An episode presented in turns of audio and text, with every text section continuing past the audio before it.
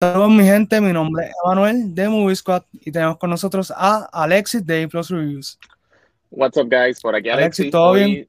Todo bien, aquí este, ¿verdad? improvisando un poquito, estoy dentro del carro, pero nada, ¿verdad? Complicaciones con el sistema eléctrico, cosas que pasan, pero estamos aquí, eso es lo importante. Sí, estamos, estamos muy plagados de eso, porque esa es una de las razones por la cual no se puede hacer el live de Loki, así que mi gente me disculpo, así que estamos hoy aquí desde, yo estoy desde Plaza Las Américas en la tienda eh, Toys in slash Ace Collectors, eh, localizada en el tercer nivel de Sears, así que pasen por aquí, eh, un saludito a Alejandro. So, nada, eh, hoy vamos a estar hablando de las 10 cosas que debes de saber de, de Loki. Y cuando hablamos de Loki nos referimos tanto al personaje como a la serie de Loki. Así que el primer punto es que Loki es adoptado. Así que para aquellos que saben un poquito de la mitología o tal vez saben sobre eh, la historia de, Loki dentro del MCU, en la primera película de Thor, que salió en el 2011, aprendimos que él eh, es realmente hijo de un Frost Giant que estaba en Jotunheim. ¿Sabe algo de eso, sobre eso, sobre los comienzos de, de Loki? Que nos puedas contar, Alex en la mitología, no, o sea, la mitología nórdica no tanto, pero sí, este, eso mismo que mencionaron en la película. Y es interesante porque ese aspecto de ser adoptado solamente lo tocaron en la primera película y un poquito en Avengers. Un tema que no han vuelto a tocar y es tan interesante, ¿verdad? No sé si la serie van a tocar esto directamente o, o no, pero como sea, es importante saberlo porque es parte de por qué, ¿verdad? El personaje hace las cosas por la parte de su motivación como villano, aunque héroe, la perspectiva de Loki siempre es tan interesante. O sea que eso es un detalle súper importante saber de él. Sí, no, eh, estoy muy de acuerdo contigo. Eh, creo que ese aspecto de ser adoptado jugó un rol muy eh, crucial lo que fue la relación de Thor y, Loki, incluso Loki con Odin. So, está, está bien chévere, como tú dices, que lo vuelvan a tocar más adelante. Así que nada, vamos con el segundo punto que es gender fluid. Así que eh, Disney estableció en, un, en uno de sus trailers, eh, en una imagen que solamente cuando le das pausa puedes ver el archivo de Loki y revela que es gender fluid. Ok, so para aquellos que somos como tú y como yo, que sabemos ya un poco más del MCU y sabemos un poco de backstory del personaje, y sabemos que pues todavía no nos han contado todo sobre el personaje, pero reconocemos que Loki, pues básicamente no se identifica ni con hombre ni con mujer, sino que él, pues, eh, básicamente se relaciona con quien él entienda que, que pues, puede como que eh, mate, por decirlo así. Que tú me puedes? No, al final del día, ¿sabes? Loki es el God of Mischief, so encaja el que, ¿verdad? Él no, ¿verdad? Encaje, por valga la redundancia, con, ¿verdad? Nuestras concepciones, pero también ¿sabes? El dios del engaño se puede convertir tanto en hombre como en mujer, como en animales, como dijo Thor en Ragnarok, que se convirtió en una serpiente, algo así. So, es normal que el personaje Loki sea así tan, tan out there y también encaja con los orígenes del personaje, porque es lo mismo, ¿sabes? Un trickster, alguien que le gusta engañar, alguien que puede tomar diferentes formas. So, ¿verdad? Me parece un detalle curioso que hayan incluido eso en la serie como que uno de por sí pues puede fill in the blanks, pero así lo están dejando como un poquito más, ¿verdad? Más out there. So, está interesante que incluyan eso. Sí, eh, yo creo que también el hecho de que están buscando como apelar a, a ese público que es gender fluid. Y es como que tal vez para ti, para mí, es un detalle que no era tan importante. Pero va a haber un sector que se va a sentir identificado con el hecho de que Loki sea eh, de ese tipo de, de, género, por decirlo así, si se puede decir. Y, también encaja que la serie saliera en junio, que es Pride Month, so ahí se apuntan esas. Sí, eso no lo había pensado, so tienen mucha razón. Gracias, Alexi. Vamos con el cuarto tema. El, el cuarto punto viene siendo más bien que hay como un ambiente detectivesco o hay rasgos detectivescos en lo que viene siendo la serie tú ya estábamos hablando antes de, grabar esto de, que te, parecía más como algo como X-Files. que, tú me puedes explicar acerca de eso. Sí, porque, ¿sabes? X-Files era más este tipo, ¿sabes? Era básicamente Law and Order, pero con sci-fi, porque estaban investigando cosas paranormales. Y si me dejo llevar por lo que hemos visto en el trailer y lo que han dicho, pues, ¿verdad? No digo que va a ser literalmente cada episodio como un caso diferente, pero estaría interesante ver este concepto donde tiene, ¿verdad? A Loki, este personaje que es tipo Wildcard, el personaje de Owen Wilson, que aunque todavía no sé exactamente cómo es, siento que serían como este Murder and Scully, era, ¿verdad? Los dos. Murder and Scully. Sí, sí, sí.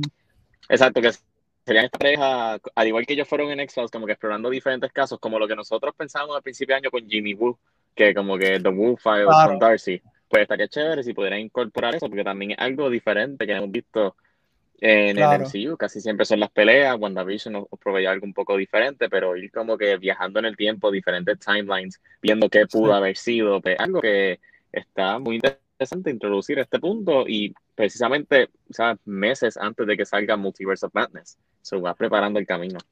Sí, y de hecho ya te estás preparando el camino, eso está mm. súper cool. Eh, más adelante vamos a estar hablando de cómo tiene eso que ver un poco con, con esto que estás hablando, pero sí, definitivamente Marvel se está arriesgando entrando a otros eh, géneros o tocando otros temas que no había tocado eh, mayormente porque en la pantalla grande lo que veíamos era acción, drama, si acaso comedia, y pues WandaVision tocó como que unos temas eh, sobre la comedia, pero también sobre el sufrimiento.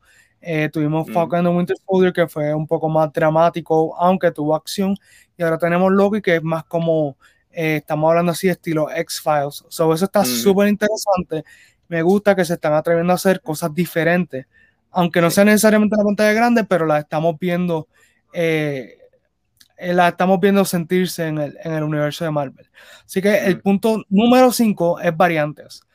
Eh, básicamente se está hablando de que eh, probablemente vamos a ver diferentes versiones de Loki. Entonces le llaman variantes porque pueden ser variantes de otros universos.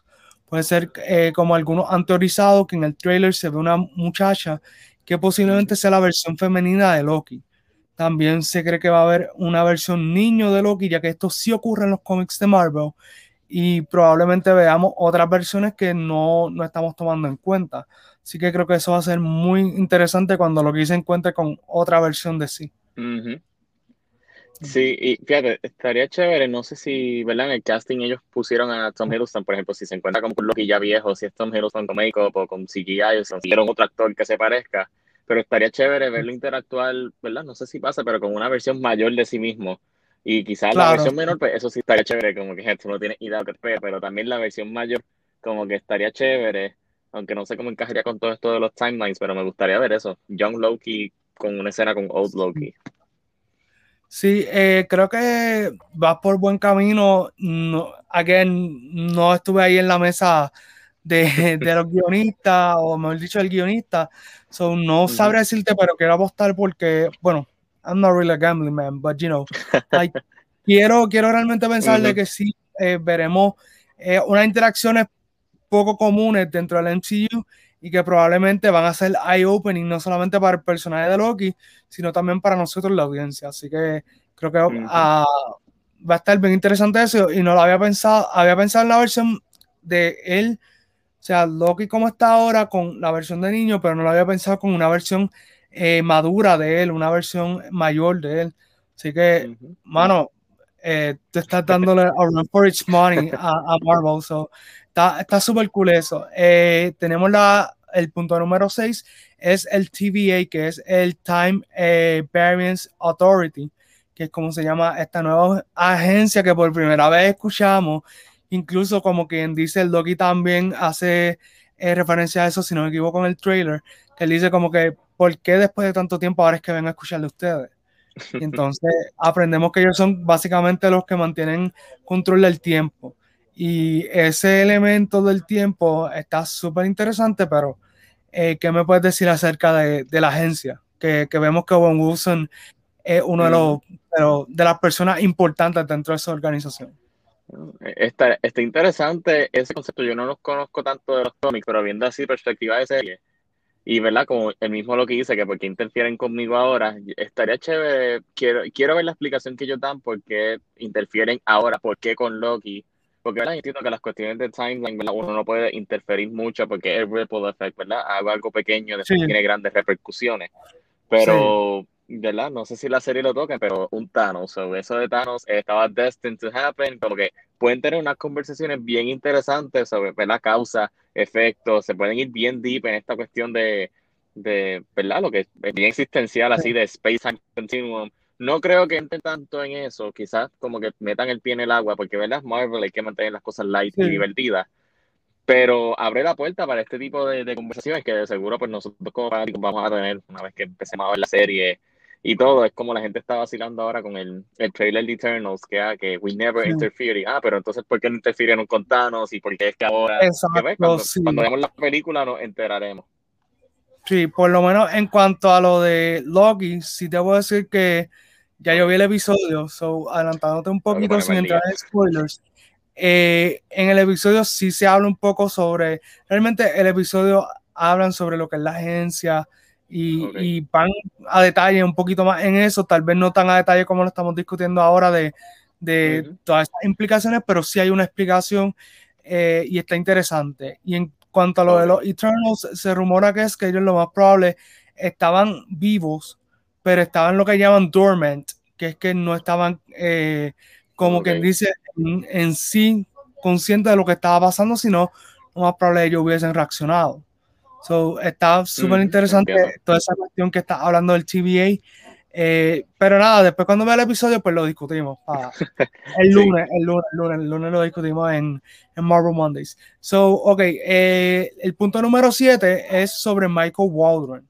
Michael Waldron es el guionista de la serie. Eh, para aquellos que no sepan y tengan una idea de quién es él, él fue guionista de Rick and Morty y también es guionista de Doctor Strange Into the Multiverse of Madness. Así que estamos viendo que primero él tiene un background de una serie de sci-fi animada y entonces también tiene el background de que va a escribir, bueno, escribió una película que probablemente se describe como la primera película de horror que hace Marvel para la pantalla grande.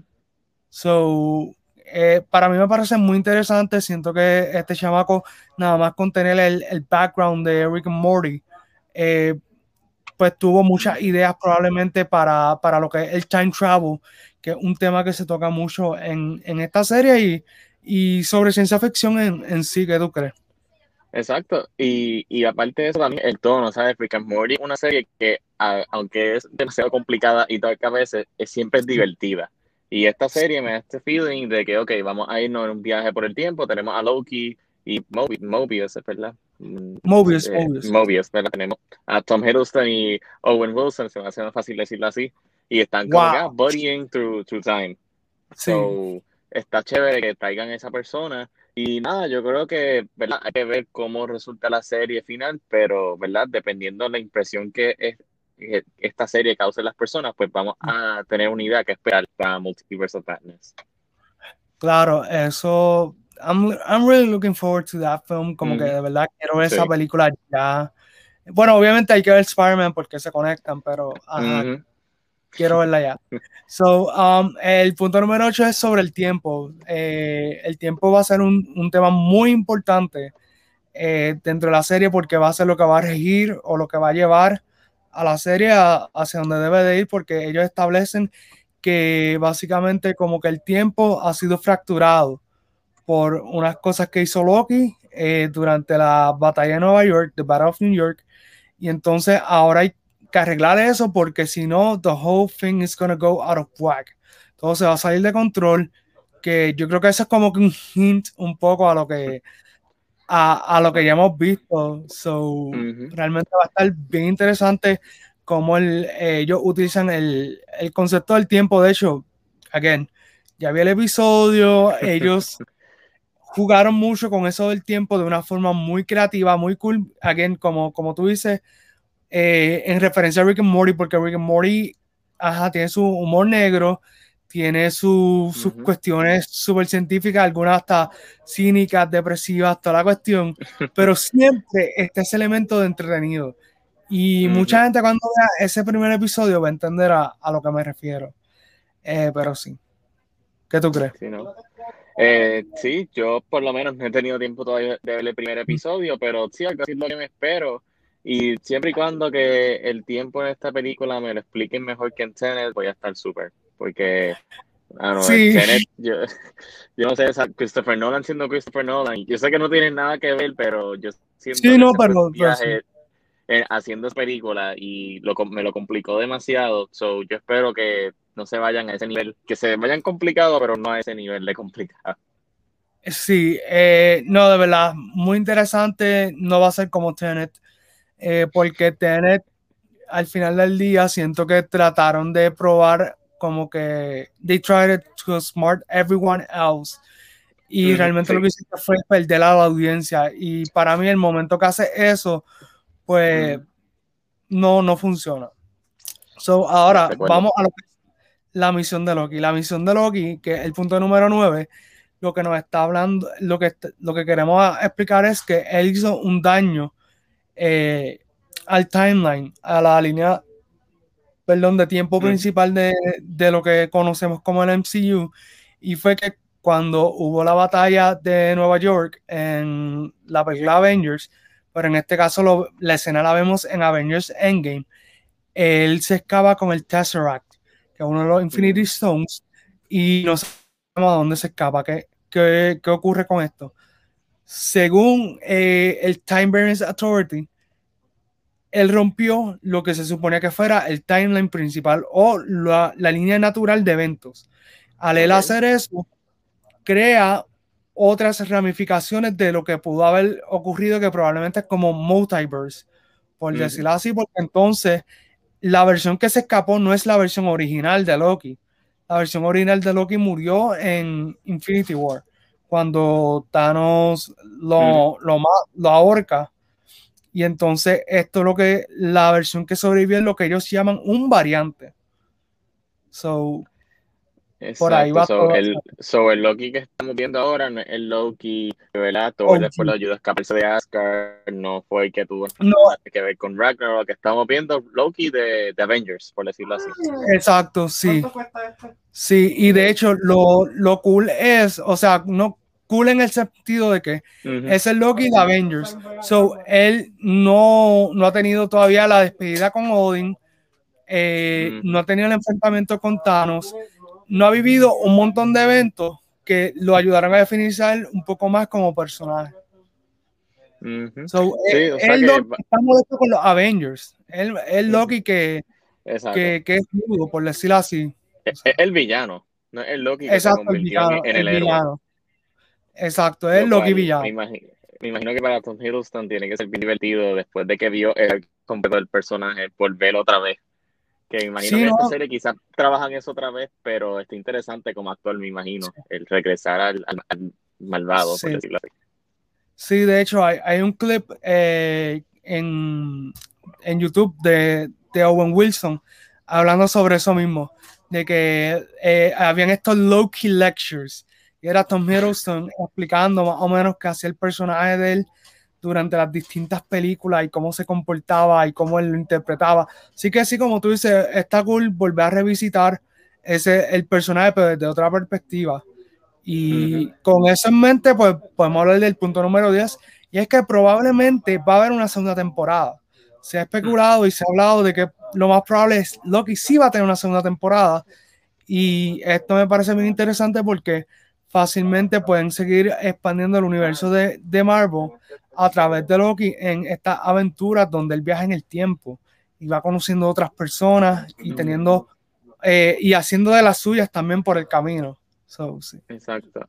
A mí lo único que me preocupa es que, ¿verdad? Como ya estamos acostumbrados a un MCU, ¿verdad? De continuidad, donde todo afecta. Yo sé que, ¿verdad? Según IMDb, esta película, eh, perdón, esta serie conecta directo con Multiverse of Madness, pero ¿verdad? mi preocupación es que si ¿verdad? hacemos segundo o tercer season, este, si afectaría, como si estaría principalmente conectado al MCU, sería como que esta cosita aparte que está pasando en otro en universo, como que no tiene tanto impacto con la serie de películas. Que, conociendo a Feige. ¿verdad? Quieren tener todo conectado, pero como tal, esa sería mi única preocupación.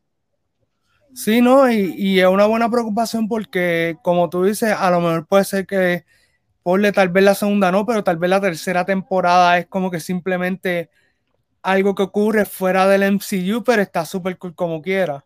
So, habría que ver realmente. Eh, yo, creo que si nos dejamos llevar un poco por cómo Feige piensa y trabaja, él va a tratar de que si cada, las series que van a tener más de una temporada conecten como que con otra película, cuestión de que haya una continuidad en el universo de Marvel. So, eh, está, está muy y interesante. Que se sientan, y que se sientan relevantes, porque si son cosas que no van a conectar, pues hay gente que puede decir, ah, pues no lo voy a ver porque esto no va a impactar. So, hay que también atraer a la gente, atraerlo. No, no, no te vayas muy lejos. Mucha gente me decía que no querían ver Falcon and the Winter Soldier porque no veían a qué se conectaba y ya pues dijeron, mira, va a tener segunda temporada, va a haber una cuarta película de Capitán América, así que eh, es poco a poco, ellos están como que conectando las cosas. Yo lo que entiendo es que estas series van a ser el como que el, driving force hacia otras películas. O sea que eh, ahora mismo tenemos seis episodios de Loki. Eso nos va a preparar para el próximo momento que vamos a Loki en la pantalla grande porque no nos tienen que explicar todo lo que ha pasado durante ese tiempo, sino que vamos directo a la acción. Y lo mismo están haciendo con los demás personajes, con Wanda, con Falcon, con Bucky. Eh, hay que ver. Es cuestión de. Sí, sí. Y, y, también con lo de Miss Marvel, que ella va a salir en, las, en la secuela de Captain Marvel. So, están tratando de conectar todo de una forma clean. ¿Tú crees que podamos ver a Loki en la pantalla grande? Sí, sí. Eh, estoy seguro de que sí. Eh, ya él dijo que no sale en Thor, en Thor Love and Thunder, lo cual pues no me estaría tan mal porque el enfoque quieren que sea eh, Thor y Jane Foster. Pero, ¿sabes que No me, estaría, no me estaría extraño que lo veamos tal vez pues en Doctor Strange. O sea que tú crees que Loki va a salir, lo vamos a ver en el cine otra vez. Ok. Sí, Sí, a lo mejor tal vez no va a tener una participación tan grande. O sea, porque realmente le están dando más, más protagonismo en la, en la serie. Mm. Pero no me estaría, no me estaría extraño que, salga por lo menos que sea una vez más en el cine. ¿Qué tú crees?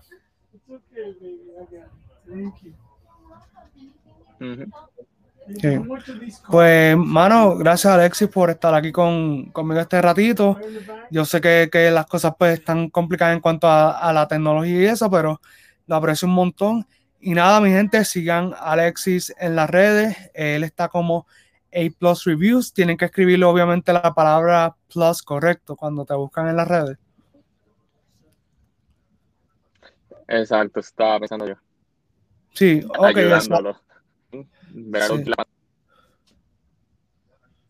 Sí. So, hay, hay, que estar pendiente, mi gente. Eh, A Plus Reviews en Facebook, YouTube e Instagram. Sí, que te pueden contar en, en, Instagram como A Plus Reviews.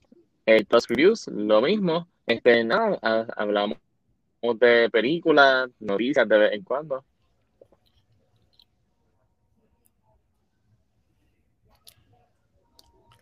Pues de verdad.